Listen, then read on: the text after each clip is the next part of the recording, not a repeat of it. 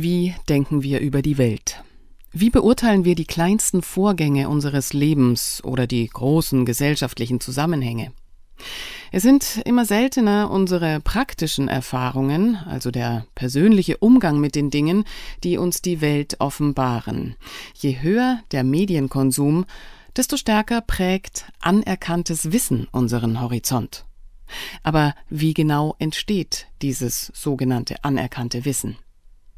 Seit vielen Jahren kritisiert mein heutiger Interviewpartner den Einfluss der Wirtschaft in die wissenschaftliche Forschung, in die universitären Betriebe. Es ist Dr. Christian Kreis, Professor für Volkswirtschaftslehre, Finanzwirtschaft und Wirtschaftspolitik an der Hochschule Aalen. Mit ihm spreche ich heute über den Report 9 des britischen Christian Drosten, Neil Ferguson und sein Team. Dieser Report bildet nämlich die Grundlage für die Lockdowns der Gesellschaft im gesamten angelsächsischen Raum. Herzlich willkommen bei Radio München, Herr Dr. Kreis. Ja, grüß Gott. 2015 haben Sie ein Buch über die Wissenschaft im Dienst der Konzerne geschrieben. Es heißt Gekaufte Forschung. Als Volkswirtschaftler muss man nicht zwingend bei der Forschungs- bzw. Wissenschaftskritik landen. Wie kamen Sie denn dazu?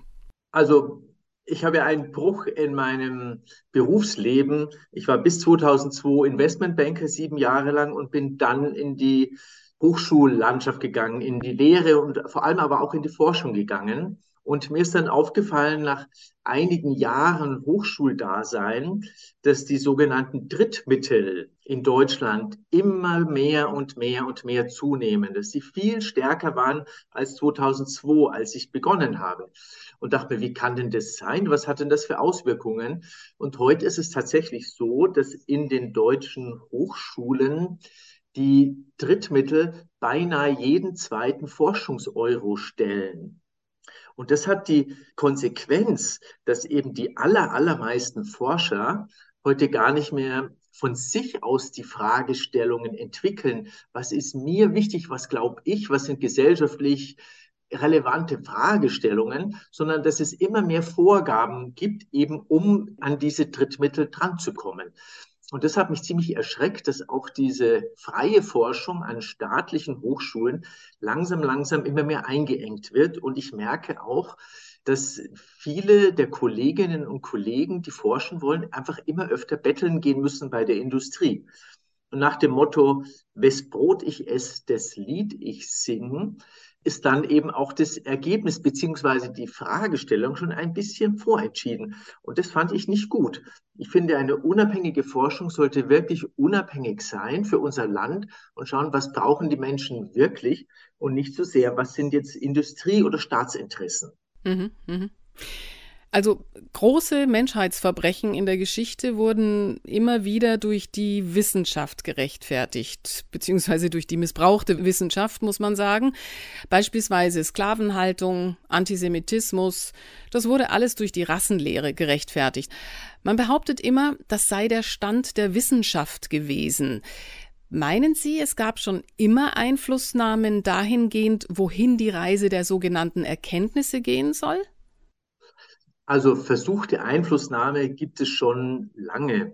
Soviel ich weiß, war auch der britische Opiumkrieg unter anderem legitimiert durch über 100 Ärzte, die dann im britischen Parlament gesagt haben, um 1840 war das, dass Opium nicht viel schädlicher ist als schwarzer Tee. Also ich glaube, die Einflussnahme über die Wissenschaft, die ist schon älter, aber ist nicht älter als 100 oder 200 Jahre, denn die unabhängige Wissenschaft in unserem heutigen Sinne ist ja was ganz Neues. Aber selbstverständlich, vor allem im 20. Jahrhundert nimmt es dann stark zu, versuchen natürlich immer die Mächtigen und die Herrschenden sich zu legitimieren. Früher hat man es über die Kirche versucht oder auch gemacht. Und da war ja auch die Wissenschaft oft der Handlanger der Kirchen. Und heute versucht man eben vor allem die Wissenschaft dazu zu missbrauchen, um sich selbst zu legitimieren. Das zeigen ja auch alle autoritären Regimes von Russland über China. Die kommunistischen Regimes oder auch die nicht kommunistischen Regimes versuchen immer sich zu legitimieren. Und da ist natürlich Wissenschaft vollzüglich dafür geeignet, weil die Wissenschaft die Kirchen als Autorität abgelöst haben. Mhm. Also eigentlich der neue Kult ist der Wissenschaftskult. Kommen wir mal zu unserem Hauptthema. Ein Lockdown, wie wir ihn nahezu weltweit in der jüngsten Krise erleben mussten, will ja gut begründet sein. Er schränkt die Menschenrechte massiv ein. Neil Ferguson, der britische Epidemiologe vom Imperial College in London, hat am 16. März 2020 mit Kollegen eine Studie veröffentlicht, dass Lockdowns, Schul- und Universitätsschließungen, aber auch mRNA-Impfprogramme notwendige Maßnahmen seien, um diese so bezeichnete Pandemie eben einzudämmen. Herr Dr. Kreis, Sie meinen, diese Studie, vielmehr war es ja eigentlich nur so ein Entwurf, sei eben nicht unter den gebotenen Kriterien wissenschaftlichen Arbeitens und der Unabhängigkeit entstanden. Das sei sogenannte Fake Science. Was macht denn Fake Science aus? Diese Studie war meiner festen Überzeugung nach nicht unabhängig. Ich werde gleich was dazu sagen. Diese Report 9 erschien am 16. März 2020 und die Kernaussage war, das war ein Modell, eine Modellierung, wenn dieses Virus sich so und so äh, verbreitet. Die Kernaussage war, dieses Virus wird sich verbreiten. Es wird sieben Milliarden Menschen infizieren. Wir werden ein Heer von mindestens 40 Millionen Toten sehen. Die Krankenhäuser werden zigfach überlastet sein in Großbritannien. Das Imperial College ist in London es ist ein Horrorszenario hier aufgemalt worden. Und die Kernbotschaft war, die Impfung wird uns erlösen von diesem Horror. Und bis die Impfung endlich da ist, das war ja alles im März 2020, da war noch kein Präparat weit und breit da, die Impfungen kamen ja erst äh, zwölf Monate später etwa. Und bis wir so weit sind, dass wir alle durchimpfen können, ist die einzige Option ein harter, strenger, unerbittlicher Lockdown, vermutlich 18 Monate lang ununterbrochen. Das war die Kernbotschaft dieses Report 9, der auf einer Modellierung basiert. Und einen Tag später ist tatsächlich Großbritannien in den Lockdown geschickt worden am 17. März. Noch ein paar Tage später Kanada, dann große Teile der USA, Australien, Neuseeland, Südafrika, ehemalige Kolonien oder Teilnehmer des britischen Imperiums. Also diese Studie hat wohl hunderte Millionen Menschen in den Lockdown geführt weil das eine wissenschaftliche Studie war, eben eines renommierten britischen Instituts, einer renommierten britischen Universität. Also ich würde mal sagen, diese wissenschaftliche Studie ist eine der einflussreichsten der gesamten letzten 200 Jahre, wenn man das Ergebnis anschaut. Jetzt hat dieser Dr. Neil Ferguson schon in der Vergangenheit sich mit Zahlen massiv überschätzt, beispielsweise bezüglich Ebola, Vogel- oder Schweinegrippe. Er hat ja auch gesagt, dass 150.000 Menschen während des Ausbruchs der Maul- und Klauenseuche versterben würden. Am Ende waren es wohl 200. Wie kommt denn dieser Neil Ferguson immer wieder an so immensen Einfluss? Das ist eine sehr interessante Frage. Zunächst mal noch ganz kurz, um ein paar wenige Zahlen zu nennen. Der nämliche Neil Ferguson hat 2002 bei der Kuhkrankheit vorhergesagt, es wird 150.000 Tote geben und real kam 2700. Bei der Schweinegrippe hat er vorhergesagt 65.000 Tote in Großbritannien. Es kam 457, Falschfaktor 142. Also er hat 142 Mal horrormäßig übertrieben. Und bei der Vogelgrippe hat er gar gesagt, 2005, wir werden 200 Millionen tote Menschen auf der Erde sehen. Und es gab ganze 455. Er hat also um den Faktor eine halbe Million des Horrorszenario überzeichnet. Und das ist interessant, dass Neil Ferguson sich in der Vergangenheit immer ganz massiv zugunsten der Pharmaindustrie, zugunsten der Gewinne der Impfindustrie geirrt hat da kann schon der Verdacht aufkommen, dass das kein Zufall ist. Und es ist kein Zufall.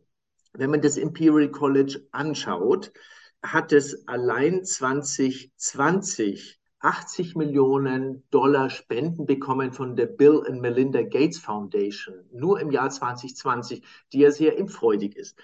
Sie hat von 2010 bis 2020 insgesamt 190 Millionen von der Bill and Melinda Gates Foundation Mittel bekommen. Das Imperial College London hat gemeinsame Labor mit allen großen Pharmaunternehmen, mit GlaxoSmithKline, mit, so viel ich weiß, mit Sanofi, mit allen möglichen. Dort geht die Großindustrie, die Pharmaindustrie ein und aus. Also meiner Meinung nach ist das kein unabhängiges Institut, keine unabhängige Universität auf diesem Gebiet, sondern eine verlängerte Werkbank der Pharmaindustrie, der Impfindustrie. Und deshalb ist es kein Zufall, dass die Irrtümer immer zugunsten der Profite der Pharmakonzerne sind und nie zugunsten der wirklichen Gesundheit der Menschen. Das ist für mich kein Zufall. Diese Universität auf dem Pharmasektor wird in einer Art und Weise von der Pharmaindustrie gesponsert und finanziert, dass es haarsträubend. Mhm. Jetzt hätten wir ja immer noch ein Kontrollorgan, die WHO. Die hat dennoch dieses unkontrollierte Papier benutzt, um dieses Schreckensszenario von 65 Millionen Covid-Toten zu zeichnen, wenn eben keine Lockdowns oder teilweise Zwangsimpfprogramme angeordnet werden. An welcher Stelle sind denn dort die Verflechtungen so, dass so ein unkontrolliertes Paper diese Auswirkungen erreichen kann? Zur WHO kann ich wenig sagen. Ich würde da als erstes einen Blick auf die Finanzierungsstruktur der WHO werfen. Wer finanziert die? Also mein Ansatz in meinen beiden Büchern zu gekaufte Forschung ist ganz stark Follow the Money. Wer finanziert wen nach dem Motto, wes Brot ich esse, das Lied ich singe. Und soviel ich weiß, ist die WHO durchaus gesponsert von privaten Institutionen, von privaten Konzernen oder auch von Institutionen, die äußerst impffreudig sind. Mhm. Gibt es noch Aussagen zu diesem Papier, das ja nicht peer-reviewed ist, wie man heute so gut weiß, dass das notwendig ist, um einen gewissen Standard wenigstens einzuhalten? Naja, das war am 16. März 2020. Dieses Virus ist ausgebrochen und publik geworden, ich glaube Anfang März, vielleicht Ende Februar. Also dieses Paper ist in rasender Geschwindigkeit erstellt worden. Von Peer-Reviewed kann da überhaupt keine Möglichkeit sein. Peer-Reviewed heißt ja, dass es von anderen Wissenschaftlern neutral, unabhängig im Blindverfahren, dass man nicht weiß, was war, gegengelesen wird. Da war nicht der Hauch eine Chance, unter diesem Zeitdruck das zu machen. Das würde ich einfach auf die Zeit und den Zeitdruck zurückführen. Also meine Mutmaßung wäre, dass die Pharmaindustrie das allergrößte Interesse daran hatte, dass diese Studie so schnell wie irgend möglich zustande kommt und dass da ganz viel Hilfestellung geldlicher oder sonstiger Art meiner Meinung nach von der Pharmaindustrie gekommen ist. Die Studie muss raus, so schnell wie irgend möglich. Hm. Neil Ferguson ist nicht mehr in Amt und Würden. Was hat das jetzt für eine Auswirkung? Also das ist ja jetzt alles rum, die Lockdowns. Wir waren dieses Jahr zweimal in London, in England. Die Briten haben ja schon letzten Sommer den Freedom Day erklärt und sämtliche Maßnahmen fallen gelassen. Die Lockdowns sind rum. Vor allem die angelsächsischen Länder, insbesondere Großbritannien, war eines der ersten Länder, die wirklich die ganzen Maßnahmen haben fallen lassen. Also das war eine wundervolle Welle von März 2020 bis Sommer 21 mit diesen ganzen Impfungen. Ich würde sagen, Mission completed von dieser Studie. Ja, es ist Angst in ungeheurem Maße geschürt worden auf der ganzen Erde. Es ist durch dieses Angstschüren eine Massenimpfwelle durchgeführt worden, fast auf der ganzen Erde, in der ganzen westlichen Welt. Mission completed. Die Leute sind mehrfach durchgeimpft, der größte Teil der westlichen Menschheit. Das heißt, diese Studie hat alles erreicht, was sie erreichen sollte. Aus Sicht eines großen Pharma- oder Impfherstellers wunderbar. Auf zu neuen Ufern. Jetzt weiß nicht, was als nächstes kommt. Mhm. Wir sehen jetzt die Auswirkungen einer Verflechtung von Wirtschaft und Wissenschaft, weil mit gelenkten Forschungsrichtungen und Ergebnissen nicht nur geworben werden kann, sondern eben auch Politik gemacht werden kann. Welche Auswirkungen hat diese Verflechtung denn noch auf die Gesellschaft? Also Pharmaindustrie ist ja nur ein Bereich von vielen, allerdings ein recht wichtiger, denn da geht es hier um Gesundheit und Krankheit und sogar um Leben und Tod. Also Pharmaforschung ist wichtig, aber es findet dieser Einfluss des Geldes, des Industriegeldes auf die wissenschaftliche Forschung, die findet im großen Umfang in sämtlichen Lebensbereichen statt eine Studie der Tabakindustrie, dass Rauchen nicht schädlich ist und gezeichnet von Philip Morris, das glaubt kein Mensch. Oder eine Studie, Diesel ist ganz unschädlich, ist ganz gesund. In den 2019 Jahren, als dieser Dieselskandal kam, gezeichnet Dr. Volkswagen, gezeichnet Dr. Mercedes-Benz, das glaubt kein Mensch. Also versuchen die Konzerne natürlich, sei es Automobil, sei es Alkohol, sei es Tabakindustrie, Big Food, alle möglichen Industrien, versuchen sich immer das Deckmäntelchen der Wissenschaft umzuhängen. Denn wenn es jemand Unabhängiges sagt, die unabhängige Wissenschaft, die Instanz schlechthin, die ja die Kirchen abgelöst hat als ethische Instanz, dann glauben das die Menschen. Und deswegen gibt es in den letzten 20 Jahren einen ganz starken Trend von fast sämtlichen Branchen, Chemieindustrie auch ganz stark, die Wissenschaft systematisch zu kapern in verschiedenen Schritten, das systematisch aufzubauen, industriefreundliche Forscher zu unterstützen mit großzügigen Mitteln. Und die industriekritischen Forscher bekommen diese Mittel eben nicht. Also es ist ein systematischer Zug seit mindestens 20 Jahren, der auch so einem fünf, sechs Schritte Plan jedes Mal folgt. Das ist geradezu lehrbuchhaft, um dann eben die Wissenschaft vorzuschützen, dass die Industrie schon recht hat. Und ein prominentes Beispiel waren ja die Dieselskandale, da ist ein extra Institut gegründet worden von mehreren Automobilkonzernen, die dann wissenschaftliche Studien aus Institutssicht hervorgebracht haben mit Feinstaubmessungen in Stuttgart und sonst, wo die gesagt haben, also Diesel ist überhaupt nicht schlimm, sondern es sind eigentlich die Holzheizungen und überhaupt andere Dinge, aber nicht der böse Diesel. Also auf allen möglichen Branchen versucht man eben die wissenschaftlichen Geiselhaft zu nehmen. Und dann hat es eben nicht der Volkswagen-Konzern oder Daimler-Konzern gesagt, sondern haben es eben scheinbar unabhängige Wissenschaftler gesagt. Und dann glauben es die Leute, sonst würden sie es nicht glauben. Mhm. Noch eine abschließende Frage. Wenn wir heute beobachten, wie Meinungen in Köpfen weltweit identisch produziert werden können, ohne den Wunsch nach Diskurs, dann könnte man ja meinen, es hängt mit einem gelenkten Wissen zusammen. Wie kann man denn Ihrer Meinung nach die Wissenschaft also nachhaltig einhegen bzw. unabhängig machen? Naja, das wäre ganz einfach. Ich spreche jetzt im Wesentlichen mal von unseren Hochschulen in unserem Land. Wir werden seit 20, 25 Jahren, was die Forschungsetats angeht, jetzt nicht ausgetrocknet, aber ständig unterfinanziert, chronisch unterfinanziert. Die Forschung an den deutschen Universitäten, an den deutschen Hochschulen wächst längst nicht so stark die Forschungsmittel der öffentlichen Hand wie der Forschungsbedarf sodass ganz viele Forscher in unserem Land immer mehr betteln gehen müssen bei der Industrie.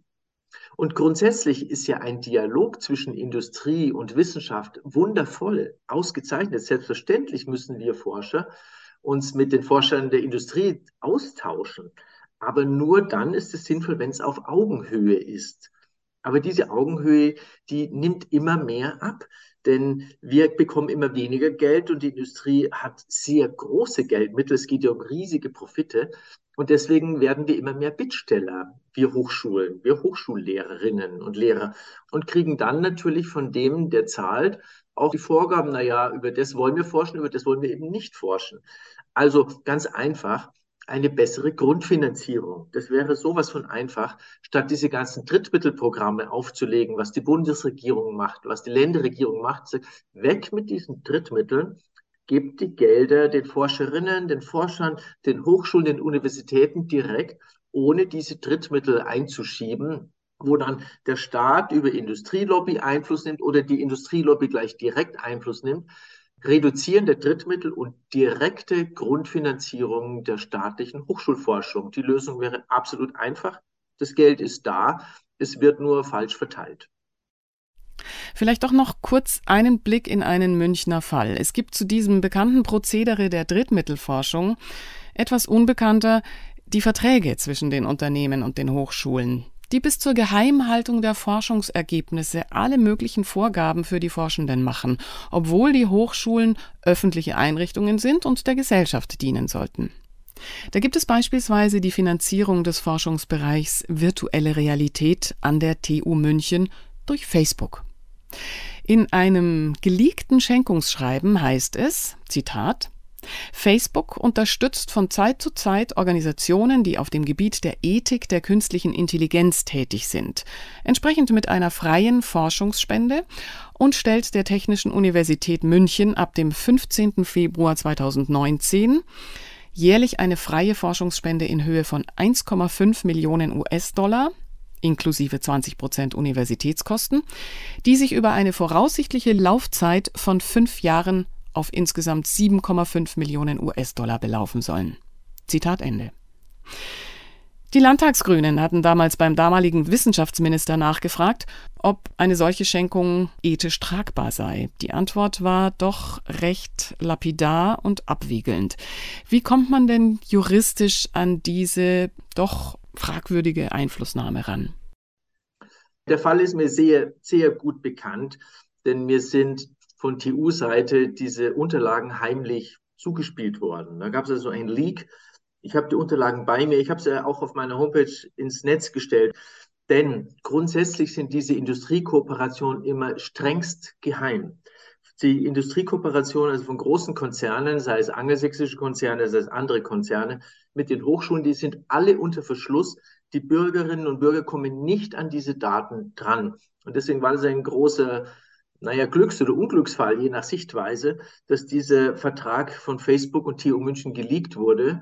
Und da stand dann tatsächlich drin, Facebook kann jederzeit ohne Angabe von Gründen diese Mittelzahlung einstellen. Sprich, wenn die Ergebnisse unangenehm für Facebook wären, könnten sie sofort gestoppt werden. Per Handschlag hat man den Institutsleiter rausgepickt, der Facebook sehr wohlgesonnen war. Also meiner Meinung nach eine nicht wissenschaftskonforme Auswahl des Institutsleiters. Das besteht bei ganz vielen dieser Verträgen. Die sind momentan alle nicht öffentlich. Man kann die noch nicht mal in den meisten Bundesländern mehr einklagen, dass man sagt, aus dem öffentlichen Interesse raus. Und das ist ein gigantischer Missstand in unserem Land, dass diese gesamten Industriekooperationen, also ich ich denke mal, dass es fast alle sind mit der deutschen Hochschullandschaft, dass die alle Geheimsache sind. Wissenschaft ist transparent. Wissenschaft muss zwischen den Menschen geprüft werden können. Wissenschaft muss zwischen den Wissenschaftlern gegengecheckt werden, muss peer-reviewed werden. Das geht mit dieser Drittmittelforschung fast alles nicht, jedenfalls nicht mit diesen Industriemittelverträgen. Das ist meiner Meinung nach ein grandioser Missstand. Man müsste alle diese Verträge offenlegen. Da wäre der Gesetzgeber gefragt sagt Professor Dr. Christian Kreis, Professor für Volkswirtschaftslehre, Finanzwirtschaft und Wirtschaftspolitik an der Hochschule Aalen und Autor unter anderem des Buches Gekaufte Wissenschaft, das 2015 im Europa Verlag Berlin erschienen ist. Mein Name ist Eva Schmidt und ich wünsche Ihnen einen angenehmen Tag. Ciao, Servus.